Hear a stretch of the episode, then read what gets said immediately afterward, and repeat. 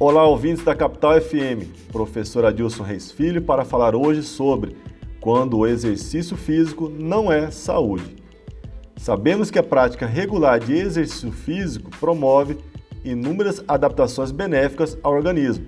Porém, se a prática de exercícios físicos não obedecer a alguns preceitos básicos, por exemplo, uma frequência semanal adequada, descanso, quantidade de horas praticadas, nível de intensidade, entre outros, os excessos poderão levar a quadros de doenças que, em alguns casos, inclusive, poderá evoluir para óbito.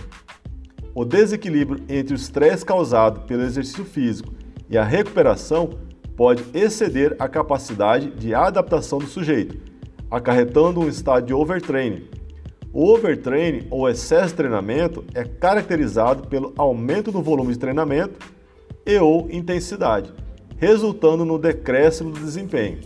A prevenção da síndrome do overtraining é pautada na periodização correta do treinamento, intercalando os treinos com períodos apropriados de descanso e também levando em consideração a alimentação. Por isso, copiar o treinamento de um amigo nunca é uma boa opção. Consulte um profissional de educação física e um nutricionista para ajustar a sua alimentação. Afinal, os exercícios físicos servem para aumentar a sua qualidade de vida e longevidade, não para abreviá-la. Professor Adilson Reis Filho para a Capital FM.